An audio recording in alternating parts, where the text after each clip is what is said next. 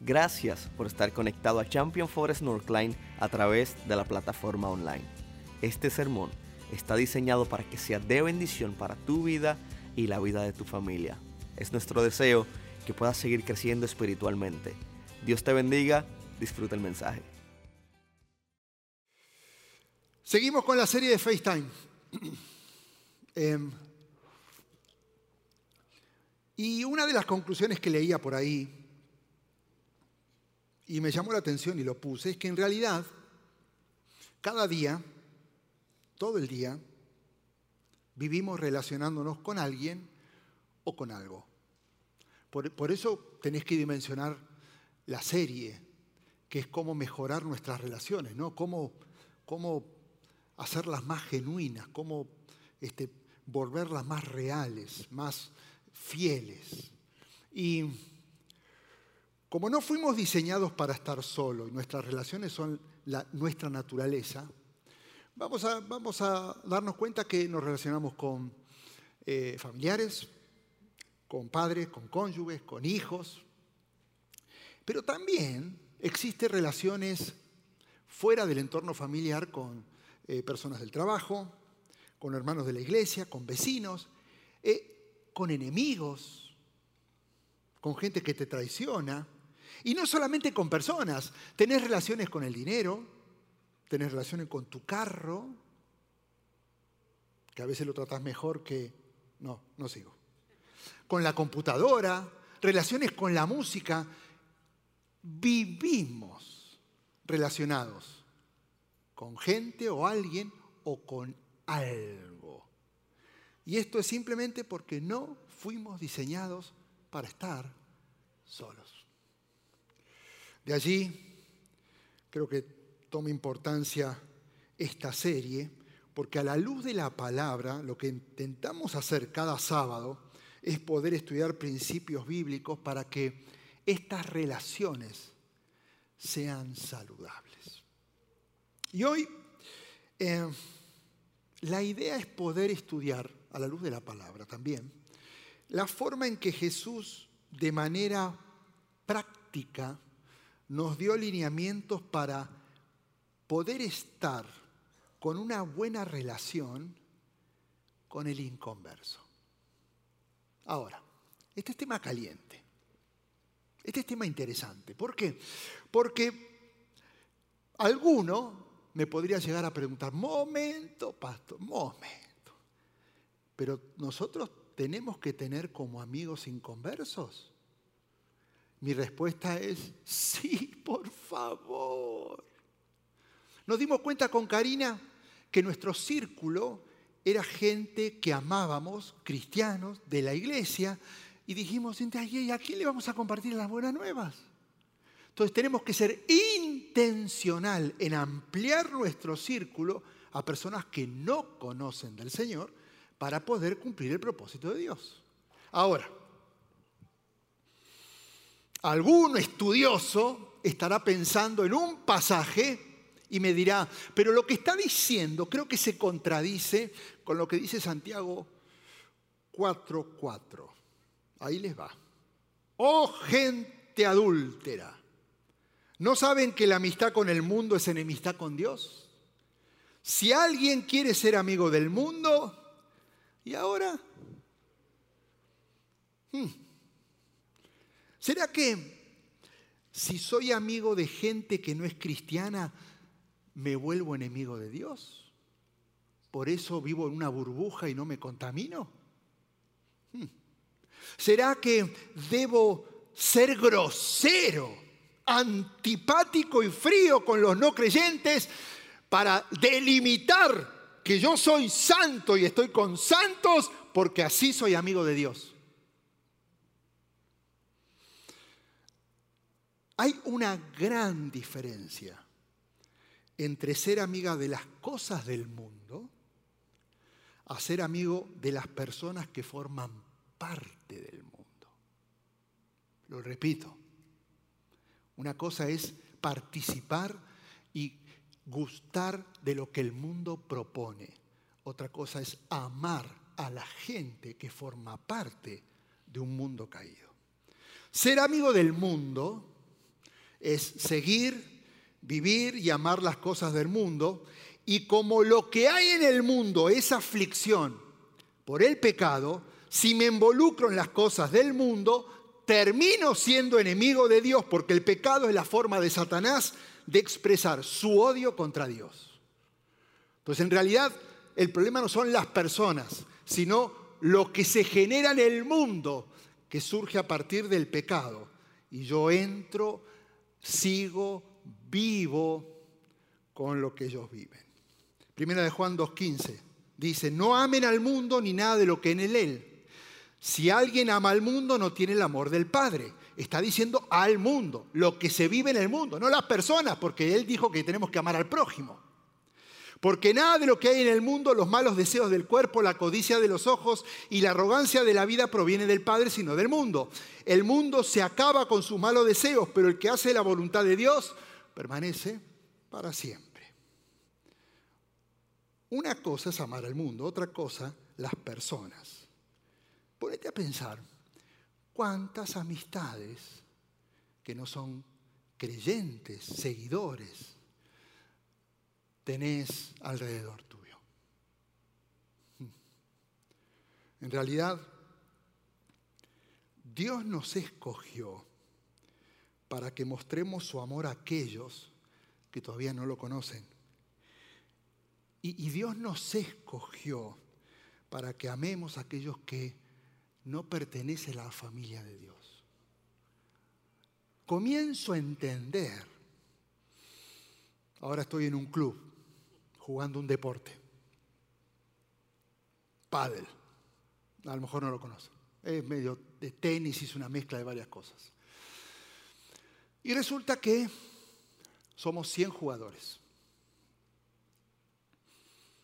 Y yo dije, ok, vuelvo, soy el único cristiano, o yo pensaba que era el único cristiano, y dije, ok, me estoy metiendo otra vez a tener amistades fuera de este ámbito porque en realidad entiendo que Dios me está llamando no a pasarla solamente bien con ustedes, porque me encanta estar con ustedes, sino a seguir mostrando el amor de Jesús a que no conoce a Jesús. Pero para eso yo tengo que ir, no tengo que esperar que vengan.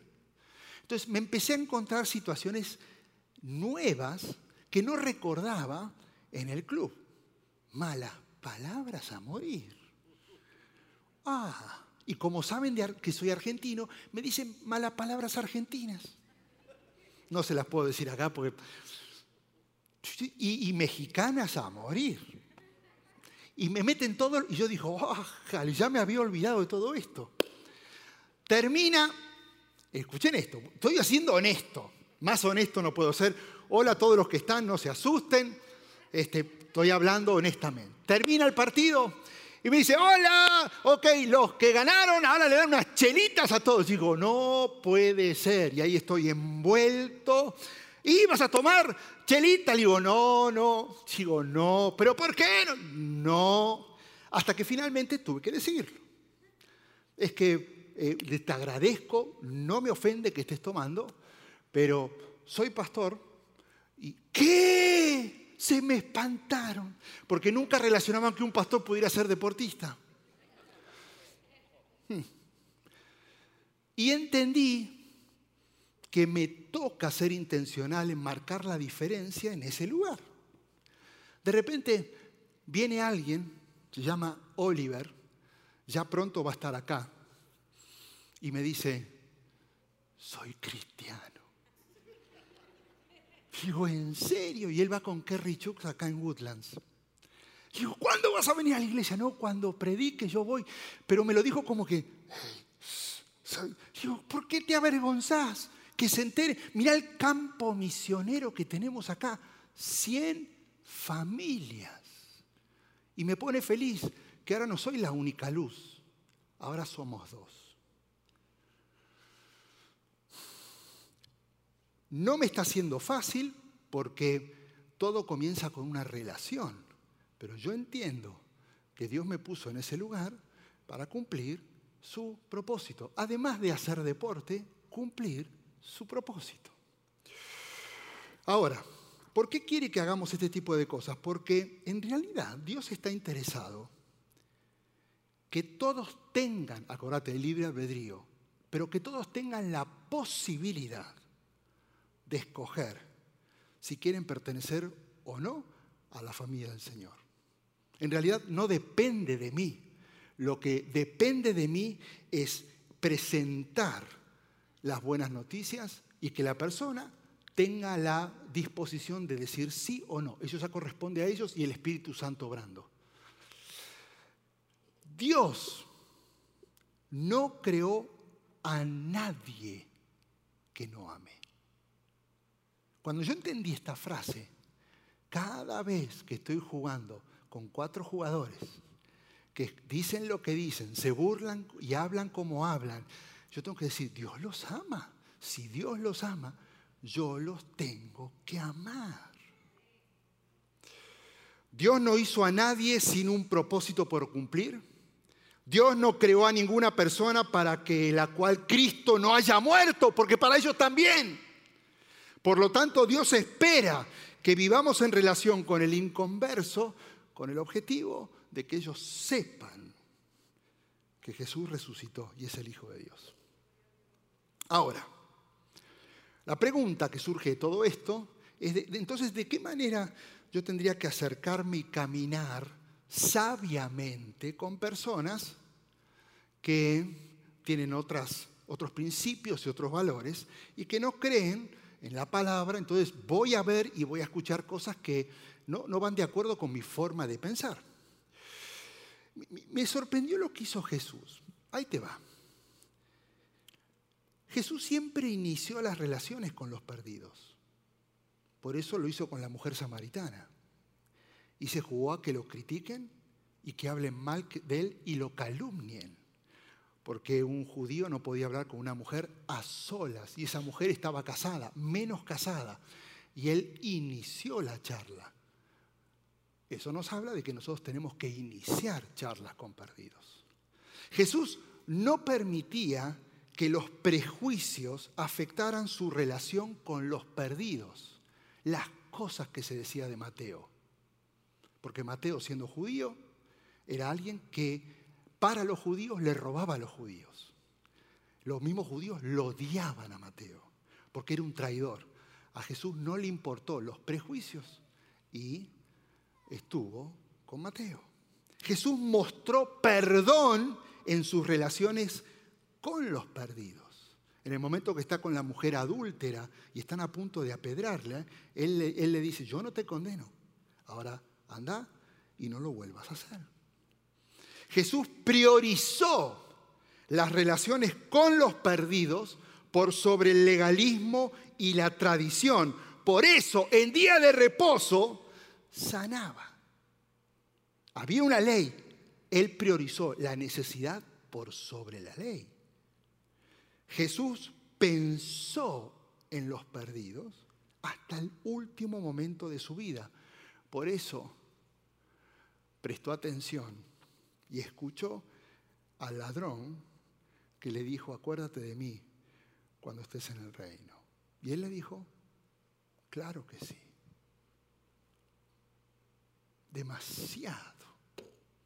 Porque Jesús priorizó al perdido. Y eso no significó que se mezcló con las cosas del mundo.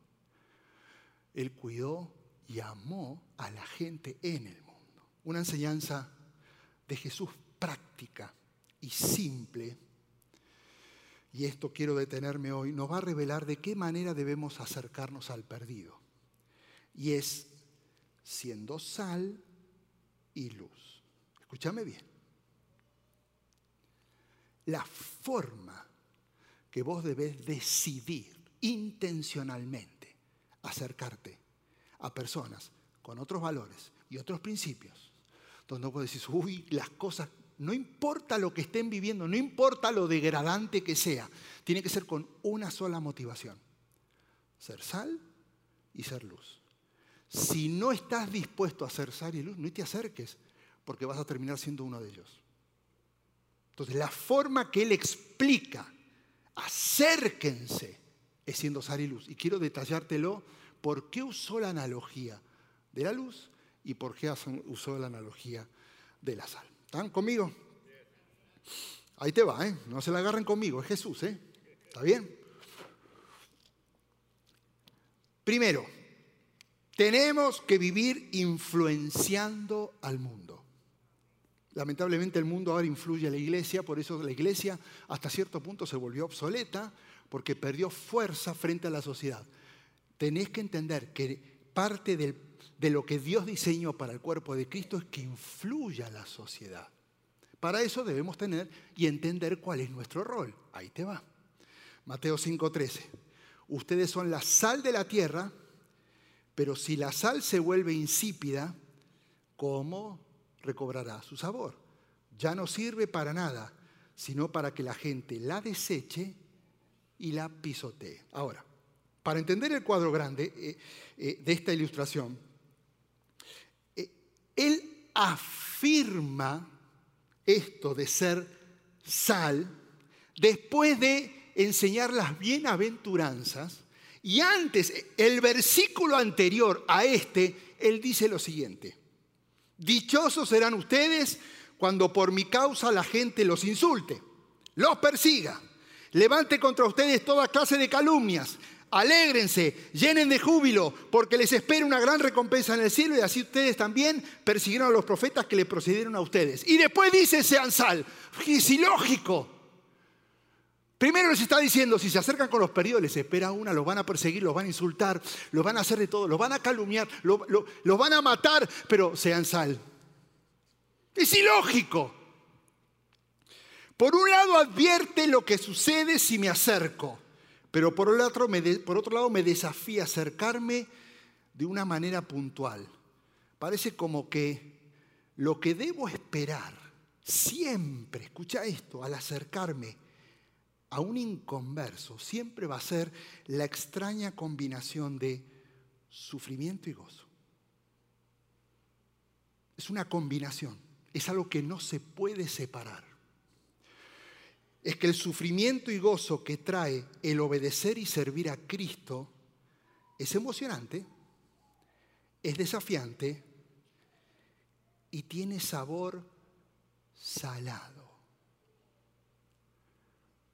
Es diferente a todo lo demás. Por eso Pablo decía, para mí el morir es ganancia. Sal. Es ilógico, es diferente. Ahora, ¿cómo podemos analizar esa diferencia viendo las propiedades de la sal para entender la profundidad del mensaje de Jesús? Y, la sal tiene tres, tres propósitos. Mira esto. Número uno, la sal es un conservante que impide la corrupción. Cuando uno hace un asado, pensé en asado y tomé aire, porque me emocioné. Híjole. Cuando uno hace un asado, uno tiene que agarrar el pedazo de carne. Iba a traerlo, pero está cara. Este, em, uno agarra el asado, nunca comete, iba a decir la aberración, pero el error, voy a decirlo más suave, de tirar la carne al fuego sino que uno tiene que llenarla de sal por arriba y por abajo, porque la sal mantiene los jugos y el gusto de la carne y no se pierde. Te acabo de dar un tip para que mañana hagas el mejor asado que se te ocurra. Lo salás y lo cocinás, porque la sal es un preservante. Ahora, después lo guardás en un refri, pero en esos días no había refri. Entonces la forma de conservar la carne del animal era a través de sal, porque se lo cubría totalmente de sal y la sal no permitía que se descompusiese, que se pudriese. Entonces podía mantener como si fuera un eh, refrigerador. Ahora, en lo natural, la sal preserva el alimento y detiene el avance de la putrefacción del alimento. En lo espiritual, si somos sal, significará que viviremos vidas apartadas del mal, preservados, de lo corrupto y con relación a los que nos rodean, nuestra influencia va a ayudar de tal manera que no progrese el mal y que no haya descomposición producto del mal. O sea que es algo que afecta a mi vida, pero es algo que afecta a los que me rodean. ¿Lo ves? Ah, por eso eh, Jesús escogió lo que escogió. Colosenses 4:5 dice, compórtense sabiamente con los que no creen en Cristo, aprovechando al máximo cada momento oportuno. Que su conversación sea siempre amena y de buen gusto. Así sabrán cómo responder a cada uno.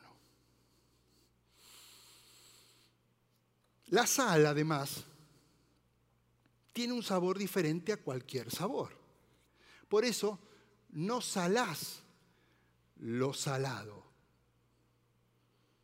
sino que salás lo insípido para darle sabor.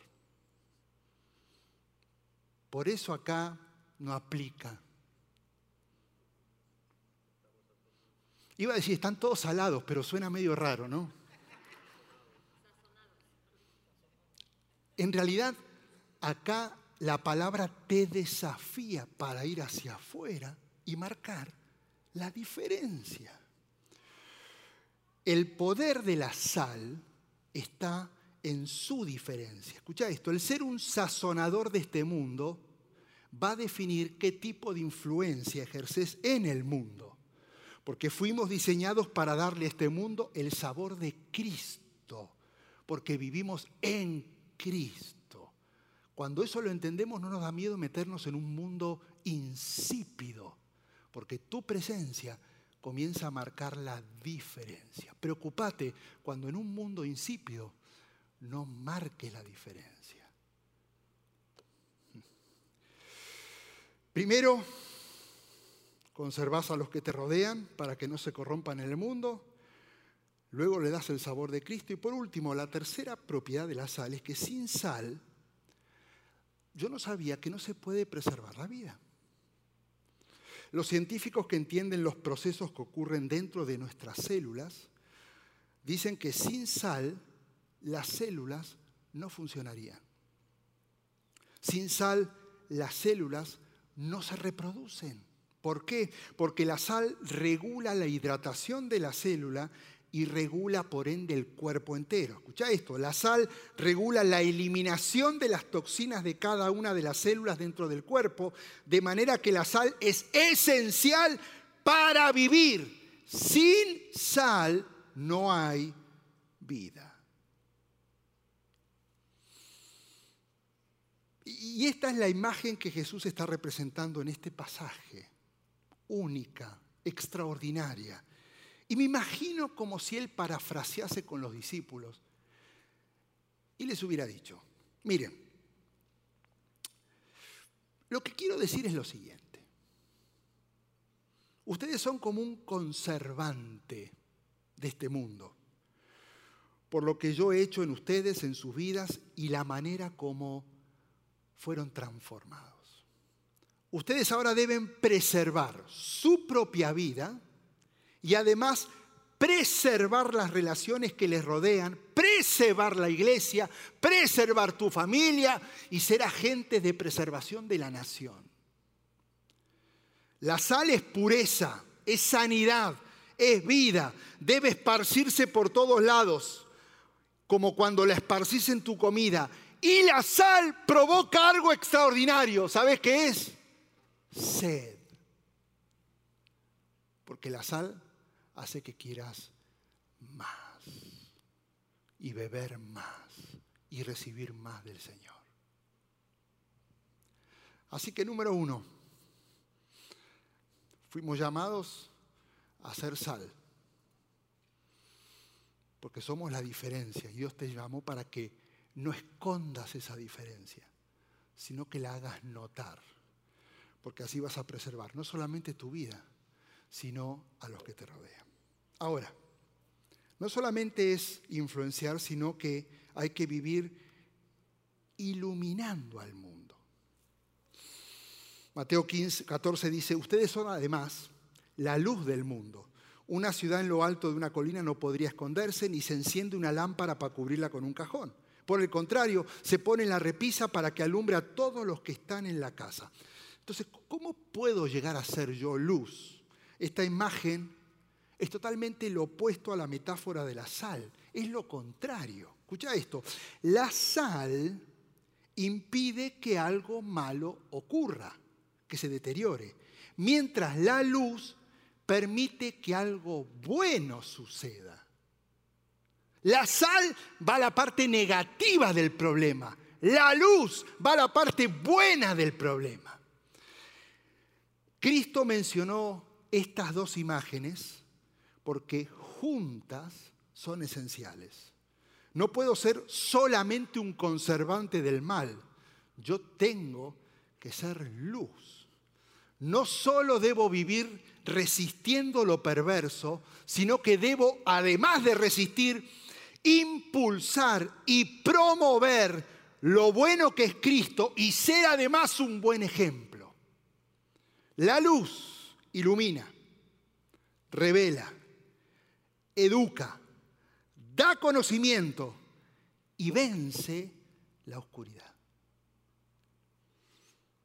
Por eso, en Lucas 8, 17 Jesús dijo, no hay nada escondido que no llegue a descubrirse, ni nada oculto que no llegue a conocerse públicamente. ¿Sabes por qué?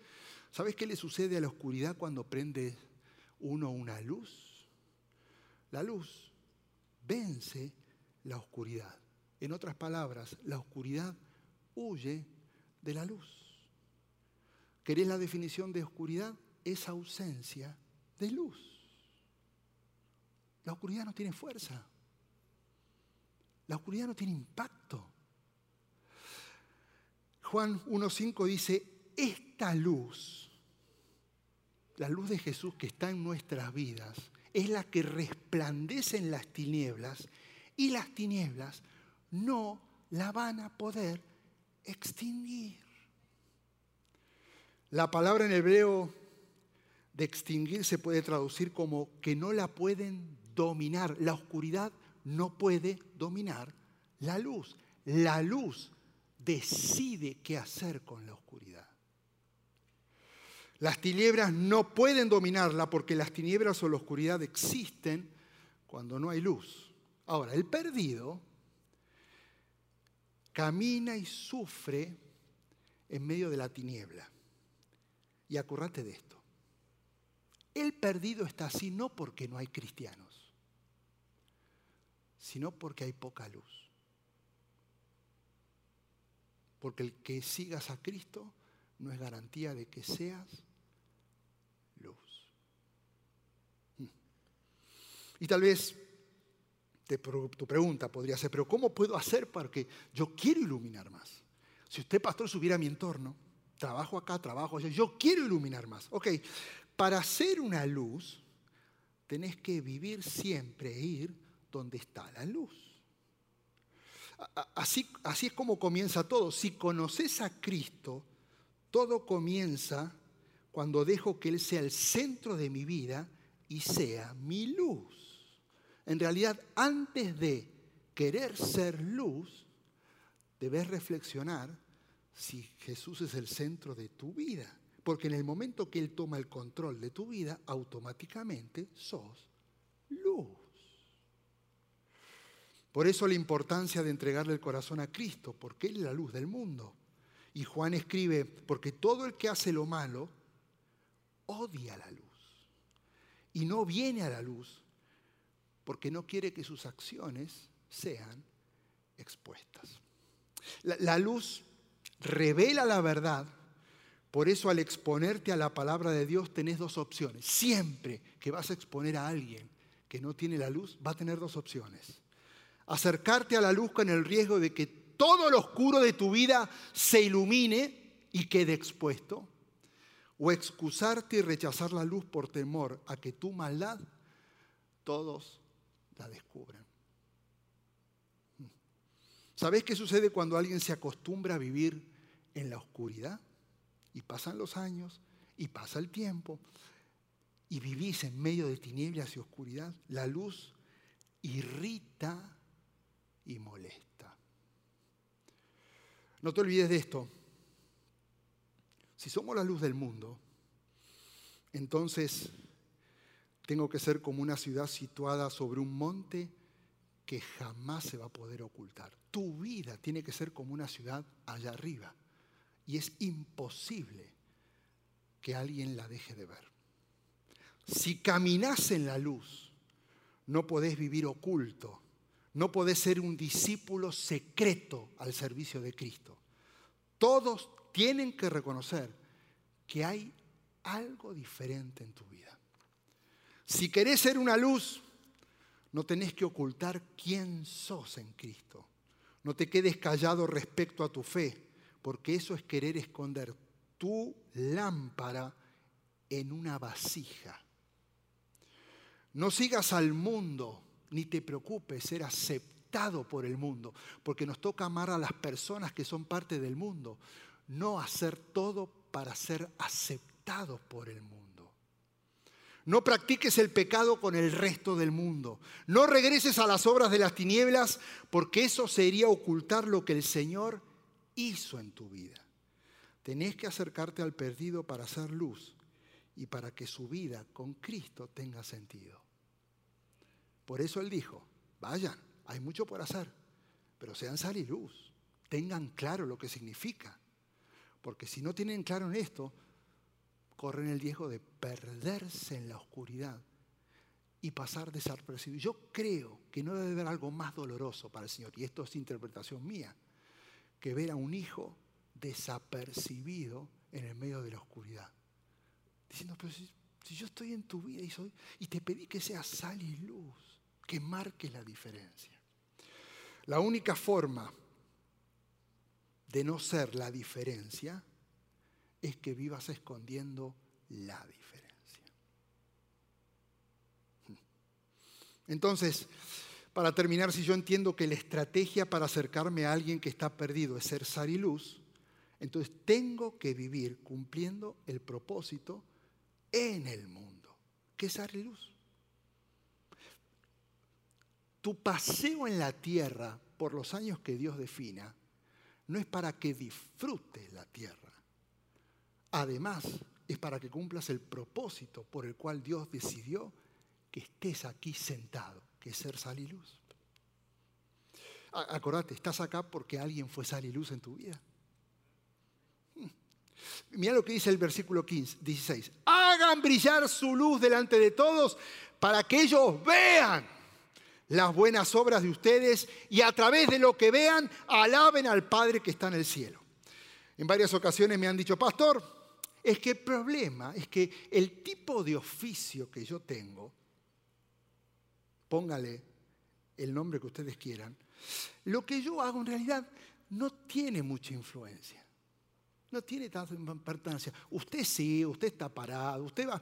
Digo, pero lo mío no sé si es tan trascendente como para yo imponerme y desafiarme a hacer sal y luz.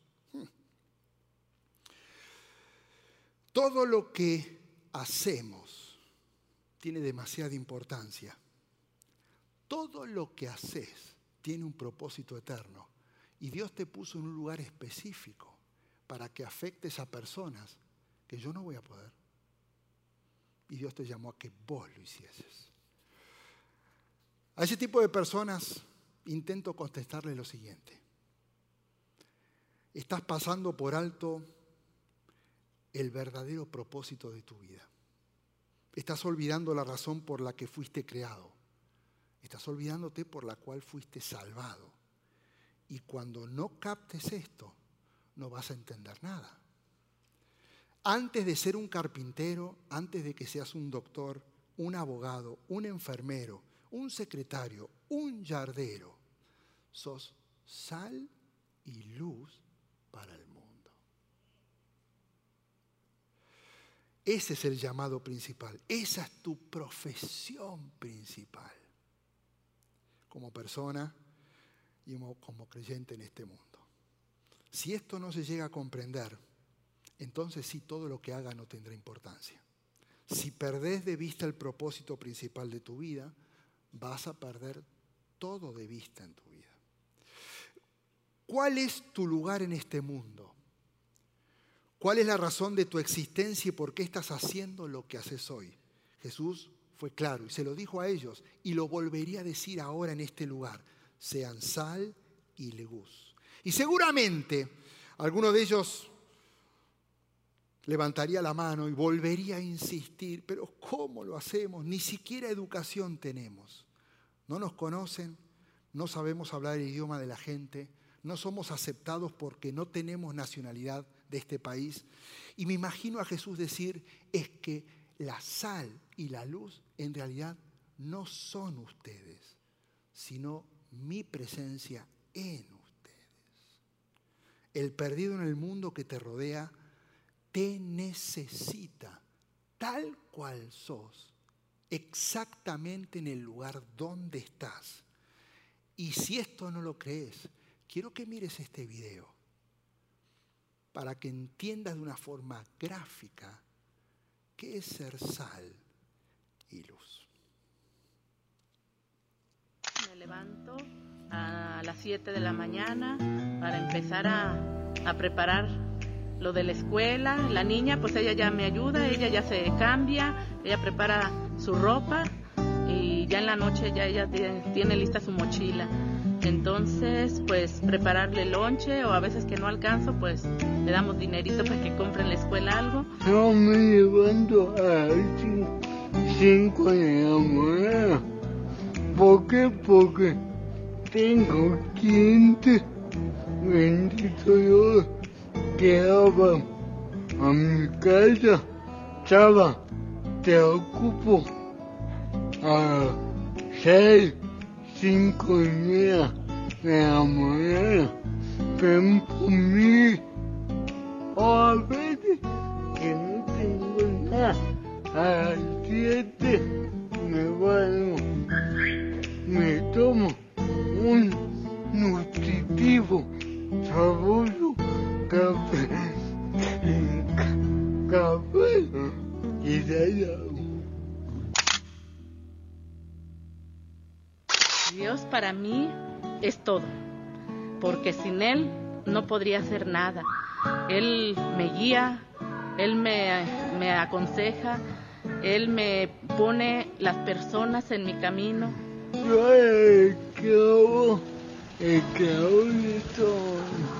Según yo, se está manifestando yo a través de mí, para mí. Esto no es castigo. Lo mío no es problema. Quizá me hizo un poco chueco para manifestar su candela. Cuando digo, yo, ponme en donde tú ocupas.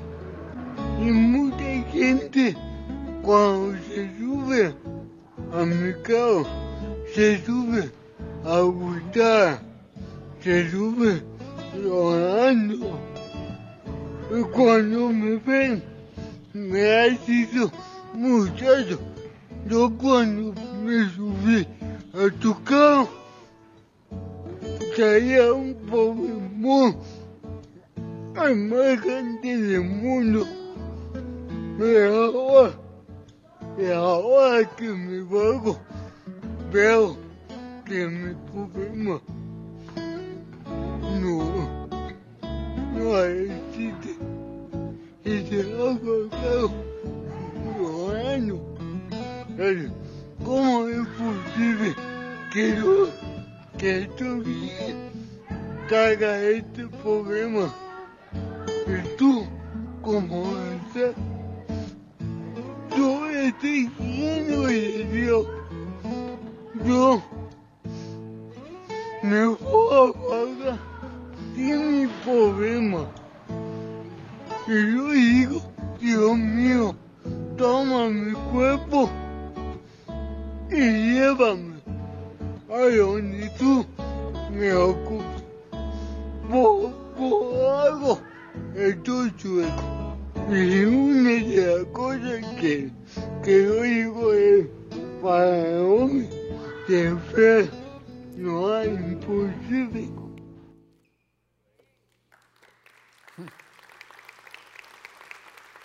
Pónganse de pie.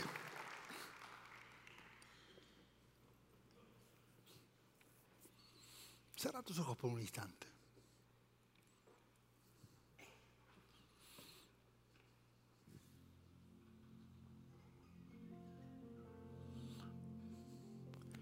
Si reconoces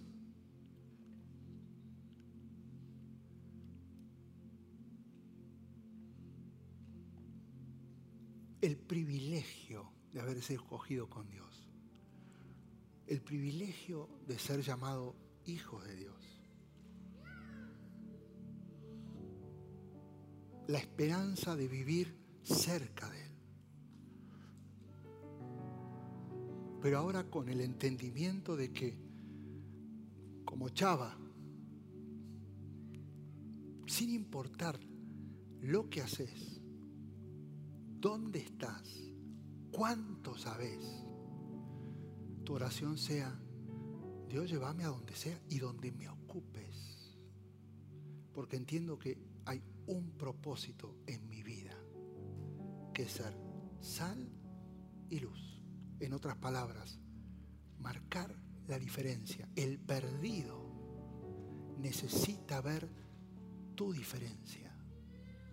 El perdido no le llama la atención cuando vos te camuflás y pasás desapercibido. Él está esperando, Él necesita, Dios está necesitando que marques tu diferencia sin importar lo que pase. No te preocupes, hay siete mil promesas que garantizan que Dios va a estar cuidándote. Esta es la decisión. Dios te escogió a vos para marcar la diferencia. Y este tiene que ser un pacto tan serio, que tiene que ser una bisagra en la historia de esta congregación donde cada persona entendió su propósito. No es pasear en la tierra, no es disfrutar los años, es cumplir el diseño de Dios para nosotros. Amén. Quiero que cierres tus ojos y ahora en tus propias palabras hagas una autoevaluación y llegues a un pacto con el Señor. Tal vez vas a tener que tomar intencionalmente la decisión de involucrarte más en el mundo. No amar las cosas del mundo. Acercarte más a personas que están en el mundo. Para hacer sal y luz. Ten este tiempo de intimidad con Él mientras Francis va a guiarnos en la adoración y terminamos. Gracias por haber estado con nosotros hoy. Esperamos que el sermón haya sido de bendición para tu vida y que el Señor haya hablado a tu corazón. Si todavía no has aceptado al Señor Jesús en tu vida, quisiera invitarte a que hagas esta oración junto a mí, la oración más importante que un ser humano puede hacer. Repite después de mí, Señor Jesús, hoy te acepto en mi corazón y te reconozco como mi único y exclusivo Salvador. Escribe mi nombre en el libro de la vida. En el nombre de Jesús. Amén. Nosotros creemos que si hiciste esta oración, vas a poder disfrutar de una eternidad junto a nuestro Padre Celestial en el lugar que ya Él ha preparado para nosotros. Quisiera invitarte a que nos puedas acompañar a Champion Forest Northline. Para más información puedes ir a championforest.org diagonal Northline. Dios te bendiga, te espero la próxima semana.